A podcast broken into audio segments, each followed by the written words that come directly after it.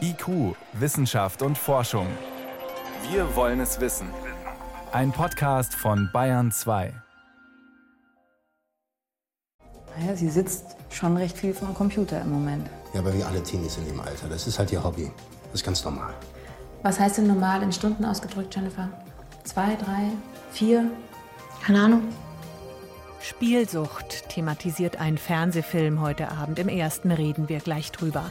Außerdem geht es darum, dass bestimmte E-Zigaretten, sogenannte Verdampfer, offenbar ernsthafte Lungenschäden verursachen können. Und was tun, wenn er angerast kommt, der Asteroid? Antworten gibt's hier. Herzlich willkommen.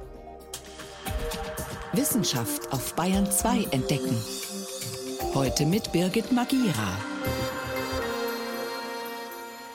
Jugendliche und auch viele Erwachsene tun es heutzutage einfach. Es ist normal. Daddeln, zocken, spielen am Computer, der Konsole, am Handy. Für viele ist das eine schöne, harmlose Zerstreuung. Einige rutschen aber in eine Abhängigkeit. In der Folge droht ihnen ihr echtes Leben zu entgleiten. Familie, Freundschaften, Schule, Arbeit, Hobbys, nichts ist mehr wichtig, außer Spielen. Genau darum geht's in dem ARD-Film Play heute Abend im ersten. Und darüber konnte ich vor der Sendung mit Dr. Kai Müller sprechen. Er forscht an der Uni Mainz und arbeitet dort in der Ambulanz für Spielsucht. Herr Müller, ist der Film realistisch? Erkennen Sie Verhalten Ihrer Patienten wieder? Ich denke schon, dass der Film im Großen und Ganzen ganz essentielle Teile von so einer ähm, suchtartigen Nutzung von Computerspielen rüberbringt. Insbesondere eben die Kernsymptome, von denen wir immer sprechen und die betroffene Patienten eben von gesunden Gamern abgrenzen. Also gerade so dieses Element des Kontrollverlusts und dieses Überinvolvements in das Spiel hinein. Was heißt Überinvolvement? Das bedeutet, dass die Patienten eben sich sehr stark gedanklich, verhaltensbezogen, aber auch emotional auf das Spiel ähm, fokussieren und andere Bereiche des Lebens, die eigentlich früher genauso wichtig waren, gar nicht mehr so wahrgenommen werden. Da sind wir schon mitten in der Diagnose. Was unterscheidet denn eine, ich sag mal, resistente Persönlichkeit von einer Suchtpersönlichkeit? Wer stürzt in die Sucht ab und wer kann einfach spielen und wieder aufhören? Bei Personen, die eben eine höhere Suchtanfälligkeit mitbringen, da stellt die Spielnutzung tatsächlich ganz häufig so eine Art Flucht vor der wirklichen Welt dar. Flucht vor Problemen, vor Stress, Angelegenheiten, wo der Betroffene eben keine anderen Möglichkeiten sieht, damit funktionaler umzugehen. Genau diesen Stress hat auch die Hauptdarstellerin im Film, die Figur, und gleichzeitig ist sie von starken Zweifeln geplagt, ob sie schön genug ist, ob sie angenommen wird, gemocht wird. Welche Rolle spielt Selbstwert bei ja. Suchtgefahr? Selbstwert spielt, egal über welche Sucht wir uns unterhalten, immer eine ganz große Rolle und das sehen wir auch immer als eine Art Risikofaktor für Betroffene, die Kontrolle über ihren Konsum zu verlieren. Starke Selbstzweifel, Unsicherheiten, ob man selbst gut genug ist, ob man Herausforderungen im täglichen Leben bestehen kann, ob man mit anderen auf einer Wellenlänge ist. Das sind alles so Fragen, die das Selbstbild betreffen und den Selbstwert betreffen, die immer auch in der Therapie eine Rolle spielen. Wie können denn Eltern diesen Selbstwert stärken bei ihrem Kind? Was immer ein falscher Weg ist, ist, den Kindern zu viel abzunehmen. Es ist gerade wichtig für die kindliche Entwicklung, mit Barrieren selbst umzugehen zu lernen. Wie viel Vertrauen darf oder soll ich meinem Kind denn in Sachen Computerspiel ja, vorstrecken? Ja, in Bezug auf Computerspiele muss man natürlich immer sich vor Augen halten, dass die Spiele natürlich so konzipiert sind, dass man eine gewisse Bindung zu dem Spiel entwickelt. Das will ja keiner ein langweiliges Spiel nutzen, sondern eins, was eben sehr stark mein Neugiermotiv beispielsweise anspricht, was ästhetische Komponenten rüberbringt, was auch zu Erfolgserleben führt. Soll man denn besser dem Kind von vornherein die Zeiten vorgeben, die also technisch begrenzen und dann schaltet sich der Computer ab automatisch? Ja, also das kann man durchaus machen, weil es eben Kindern bis zu einem gewissen Alter sehr, sehr schwer fällt, sich ähm, aus eigenen Stücken aus dem Spiel zu lösen. Und wenn man als Elternteil so das Gefühl hat, ich sollte da regulieren, stärker eingreifen, kann man natürlich auf solche technischen Zeitschaltuhren beispielsweise zurückgreifen, um da eben so einen natürlichen Stopper einzubauen. Was ist denn normal? Im Film sagt der Vater ja, alle daddeln. Das ist normal bei Teenies, dass die am Computer hängen. Ab welcher Nutzungszeit wird es denn problematisch? Man kann schlecht sagen, bis zu vier Stunden pro Tag ist alles in Ordnung und ein paar Minuten drüber und dann wird es kritisch. Ja? Also wenn wir eine Sucht feststellen bei unseren Patienten, also diagnostizieren, dann verlassen wir uns nicht auf die täglichen Nutzungszeiten, sondern eben auf mit der Nutzung verbundene Symptome und bestimmte Beobachtungsmerkmale. Haben Sie noch einen abschließenden Elterntipp? Einmal ganz wichtig, nicht in Hysterie zu verfallen. Klar, also man darf nicht wegdiskutieren. Es gibt so etwas wie Computerspielsucht, aber nicht jeder Jugendliche und auch nicht jeder Erwachsene, der passioniert und vielleicht auch mal ein bisschen zu intensiv Computerspiele nutzt, ist direkt suchtgefährdet. Ja, wenn Interessen breit gefächert sind, wenn der Jugendliche ausreichend Gelegenheit hat, Lernerfahrungen zu sammeln, auch gerade seinen äh, Selbstwert und sein Selbstbild zu konkretisieren, dann sind das ganz wichtige Bestimmungsgrößen, die äh, einen resistenter werden lassen gegen eine Suchtentwicklung. Das heißt, ich als Elternteil sollte immer gucken, wie kann ich meinem Kind eben auch andere Bereiche des Lebens schmackhaft machen. Kai Müller war das. Er forscht und therapiert an der Uni Mainz in der Ambulanz für Spielsucht. Vielen Dank für Ihre Erklärungen. Danke auch. Und der Film Play heißt er, den wir angesprochen haben, läuft heute Abend um 20.15 Uhr im ersten oder jederzeit in der ARD-Mediathek.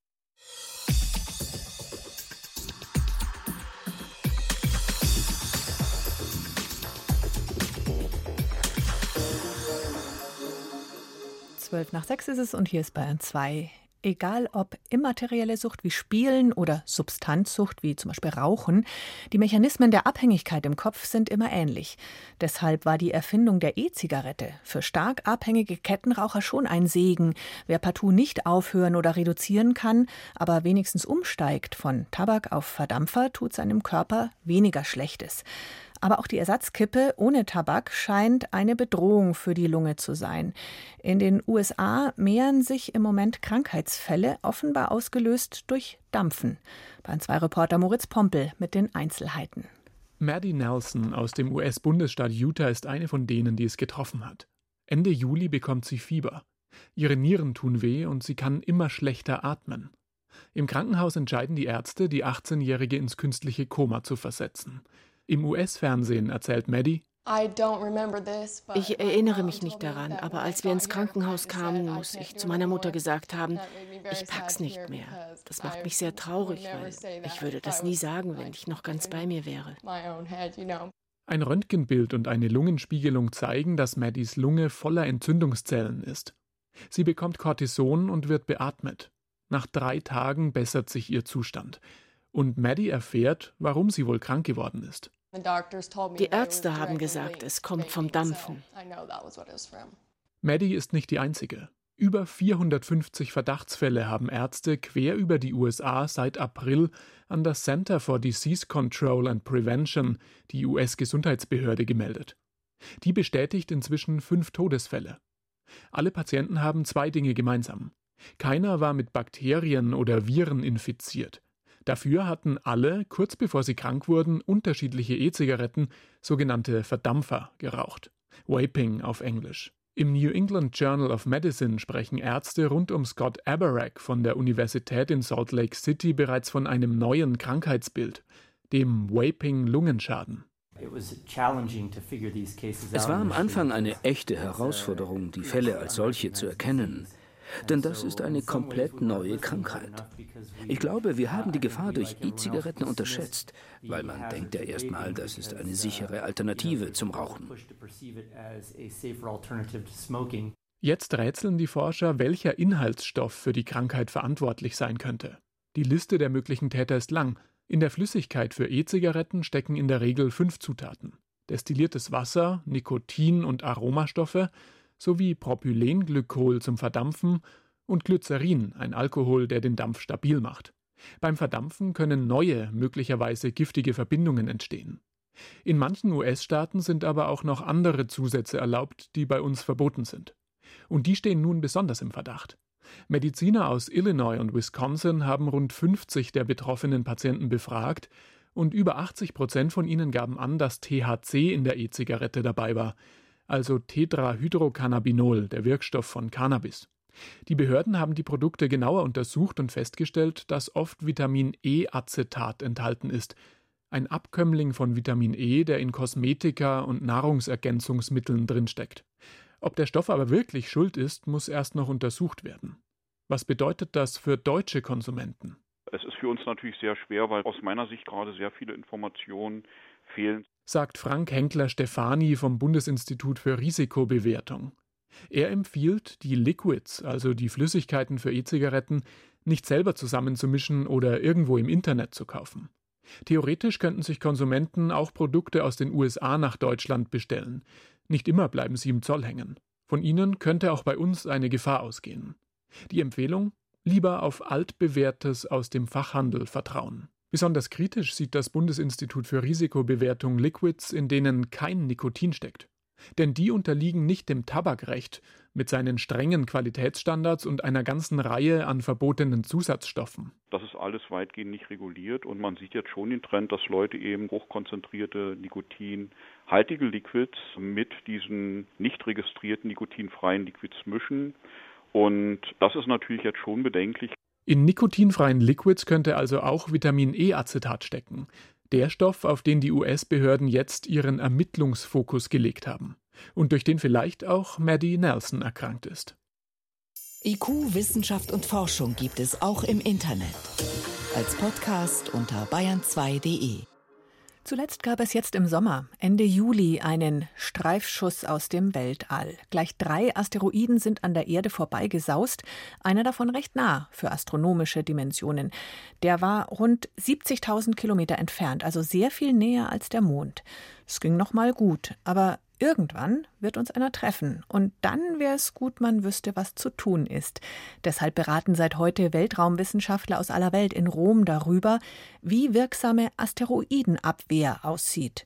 Ein Motto könnte heißen: Wir treffen dich, bevor du uns triffst. Guido Meyer stellt das Projekt AIDA vor.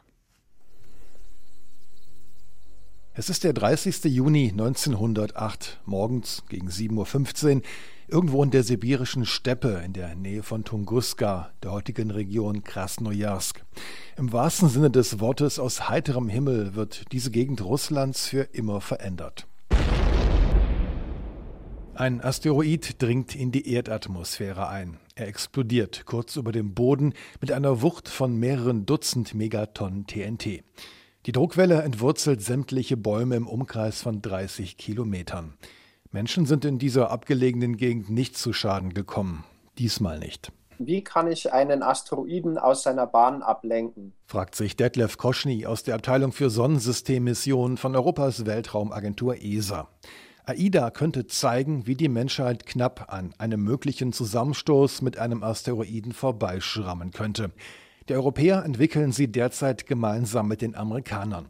AIDA steht für Asteroid Impact and Deflection Assessment, ein Projekt also, in dessen Verlauf eine Sonde auf einem Asteroiden einschlagen und ihn dadurch ablenken soll.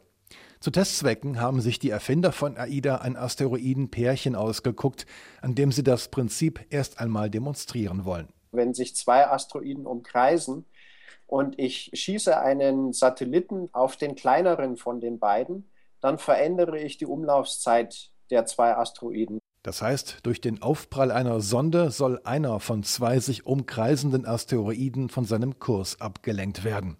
Im Ernstfall hieße das, der Asteroid würde von seiner Bahn minimal, aber stark genug abweichen, sodass er an der Erde vorbeifliegt. Und hier kommt AIDA ins Spiel. Diese Mission wird aus zwei Raumsonnen bestehen, eine aus Amerika, eine aus Europa. Sie lassen sich nach dem Prinzip einteilen Ursache und Wirkung. Zunächst die Ursache. Dafür sind die USA zuständig. Sie wollen übernächstes Jahr eine Sonde zum Doppelasteroiden Didymos schicken. Dieses System besteht aus einem großen und aus einem kleinen Gesteinsbrocken. Der kleinere ist das Ziel der amerikanischen Sonde, die als Geschoss fungieren wird wie der Luft- und Raumfahrtingenieur Eugene Farnestock vom kalifornischen Jet Propulsion Laboratory erläutert. Es ist einfach nur ein Satellit, dessen einzige Aufgabe es ist, auf dem kleineren der beiden Asteroiden einzuschlagen. Er nähert sich ihm mit sechs Kilometern pro Sekunde. Der Asteroid misst aber nur 163 Meter im Durchmesser. Das ist eine ganz schöne Herausforderung. Wir sind froh, wenn wir ihn treffen. Und dann? Dann wird Didi Moon, so der inoffizielle Name des kleineren Asteroiden, über einen neuen Krater verfügen. Und er wird das größere Objekt auf einer leicht veränderten Bahn umkreisen. Nach der Ursache geht es dann um die Wirkung. Und endlich schlägt die Stunde der Europäer. Zwei Jahre nach dem Aufschlag will die ESA ihre Sonde starten und vor Ort nachschauen, wie sich das Doppelasteroidensystem letztlich verändert hat. Hauptsache, irgendein wild gewordener Asteroid wird so nicht irgendwann ein Stück aus der Erde herausschlagen. Guido Meyer war das über Asteroidenabwehr. Der nächste richtig große Brocken kommt übrigens schon am Wochenende vorbeigerast. Durchmesser mehrere hundert Meter, aber der bleibt auf Distanz gute fünf Millionen Kilometer entfernt. Bayern 2.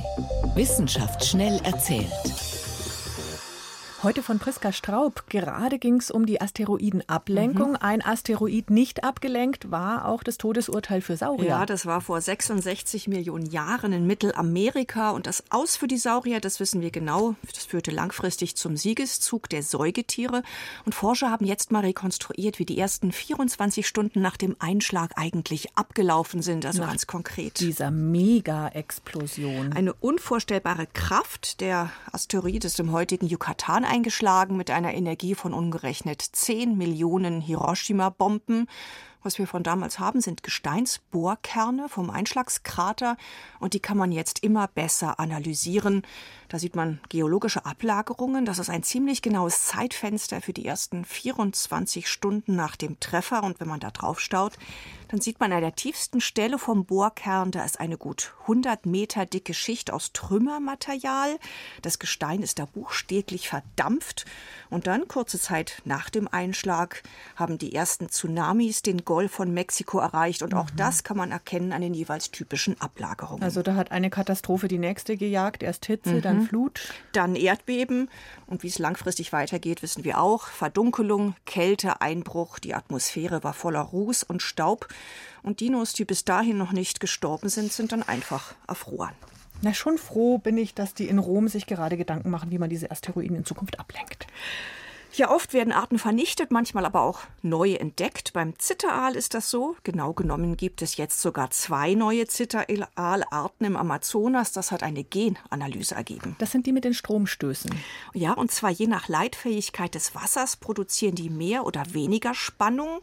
Und eine der neuen Zitteraalarten ist Spitzenreiter mit einer Rekordspannung von knappen 600 Volt.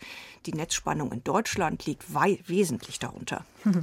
Neue Art, neuer Rekord. Warum hat man den so lange nicht entdeckt? Ja, weil man sie äußerlich kaum auseinanderhalten kann. Sie sind bräunlich, gräulich, über zwei Meter lang, alle miteinander.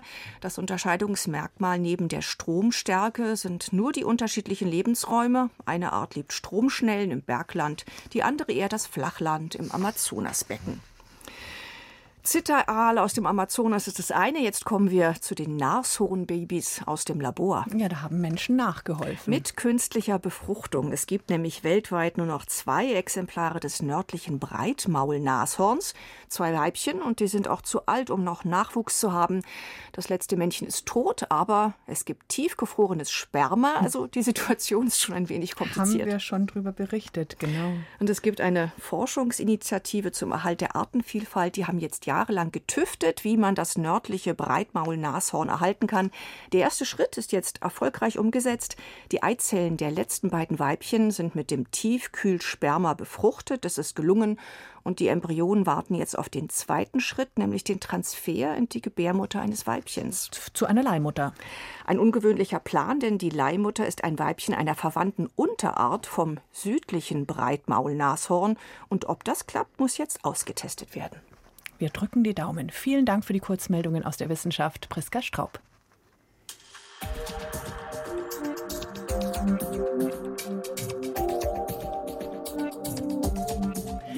250.000 Euro. Viel Geld für einen Forscher oder eine Forscherin. Diese Viertelmillion Euro bekommt, wer mit dem Deutschen Zukunftspreis ausgezeichnet wird. Ein Preis direkt vom Bundespräsidenten ausgelobt. Und zwar für eine neue technische oder naturwissenschaftliche Idee, die es bereits bis zur Marktreife gebracht hat. Bis heute war eigentlich streng geheim, welche drei Bewerber es heuer in die Endrunde geschafft haben. Doch wer in den letzten Tagen Deutscher Zukunftspreis 2019 gegoogelt hat, der konnte bei einem Münchner Unternehmen ein freudiges Wir sind nominiert lesen. Bei der Softwarefirma Celonis. Ob das stimmt? Moritz Pompel war dabei, als die Nominierungen bekannt gegeben wurden. Sie ist tatsächlich nominiert. Die Münchner Firma Celonis 2011 von Studenten gegründet. Ihre cloudbasierte Software analysiert mit einem speziellen Algorithmus die Arbeitsabläufe in großen Unternehmen, findet Schwachstellen und hilft dabei, diese zu beheben. Celonis hat inzwischen über 700 Mitarbeiter weltweit, auch in Büros in den USA, England und Japan. Für 2020 plant das Unternehmen den Börsengang. Dass das Team seine Nominierung vorzeitig bekannt gab, ist kein Problem, sagt Ulrich Brunke, Experte für Kraftfahrzeuge und Jurymitglied. Nein, nein. Wenn es Wahlen wären, dann kann man sagen, oh, jetzt haben Sie einen Vorteil, Sie können Wähler gewinnen. Die Jury macht es und die Jury wusste es eh. Für die Jury kommt es eher darauf an, wie sich die Nominierten präsentieren und was genau hinter ihrem Projekt steckt. Gleich muss Team 2 ran, genauer gesagt Christoph Görtler von der Leverkusener Covestro AG. Wir kümmern uns um die Nutzung von CO2 als Rohstoff für hochwertige Materialien, wie man aus dem ja, schädlichen Klimagas etwas Nützliches machen kann. Die Idee dafür gibt es schon lange. Aber bisher war es vor allem deshalb nie lohnenswert, weil die Prozesse viel Energie verbraucht haben. Jetzt hat Christoph Gürtler zusammen mit Forschern der Uni Aachen und des Max-Planck-Instituts für chemische Energiekonversion einen besonders sparsamen Katalysator entwickelt. Mit dem gelingt es, CO2 fest an andere Materialien zu binden und so weiter zu verarbeiten. Zum Beispiel zu Matratzen oder Bekleidung. Das ist eine erste Anlage ihres Typs. Typische Größe sind so 5000 Tonnen, das heißt grob etwa 500.000 Matratzen. Für die die Anlage im Jahr das CO2 umwandeln könnte. Bald soll es damit auch möglich werden, Dämmungen für Kühlschränke oder Gebäude herzustellen. Bisher bestehen sie aus 100 Prozent fossilen Materialien, sprich vor allem aus Erdöl. Mit der neuen Anlage können immerhin 20 Prozent davon ersetzt werden. Sicher wird das Verfahren nicht dazu beitragen, das schon in der Atmosphäre vorhandene CO2 aus der Luft zu fischen und den Klimawandel zurückzuschrauben. Aber denkbar wäre es, dass in Zukunft zum Beispiel eine Rohrleitung aus einem Energiekraftwerk direkt das CO2 für die Weiterverarbeitung liefert. Weiter zum nächsten Team, komplett anderes Thema. Team 3, ja, das ist die Ultrahochfeld-MRT. Sagt Christina Triantafilou von Siemens Healthineers. Zusammen mit Forschern der Uni Erlangen hat sie einen Magnetresonanztomographen entwickelt, der mit einem viel stärkeren Magneten arbeitet als bisher. Mit ihm ist es möglich, genauere Aufnahmen zu machen, zum Beispiel vom Gehirn. Das Gerät kann helfen, multiple Sklerose in einem sehr frühen Stadium zu entdecken und besser zu behandeln. Auch Demenzerkrankungen lassen sich früher erkennen und bei Epilepsiepatienten Hirnoperationen genauer planen. Inzwischen ist das Magnetom Terra für Kliniken zugelassen. Dazu musste es das Team um Christina Triantavilou aber erst zu einem Leichtgewicht machen. Der Forschungsmagnet hat 40 Tonnen gewogen und das ist viel zu schwer für ein normales Gebäude. So für das Magnetum Terra haben wir ein ganz neues, innovatives Magnet entwickelt. Es wiegt nur 17 Tonnen. Zumindest im Wettbewerb um den deutschen Zukunftspreis ist er immer noch ein echtes Schwergewicht. Am Ende steht für Ulrich Brunke von der Jury fest: Jeder der drei Nominierten ist in seinem Thema der Gewinner. Wer letztlich das Rennen macht, entscheidet sich am 27. November. Dann wird Bundespräsident Frank-Walter Steinmeier den mit 250.000 Euro dotierten Preis überreichen. Und dann schauen wir auch wieder vorab ins Netz, in der Hoffnung, diesmal nichts zu finden vor der Preisverleihung. Das war IQ Wissenschaft und Forschung auf Bayern 2 mit Birgit Magira.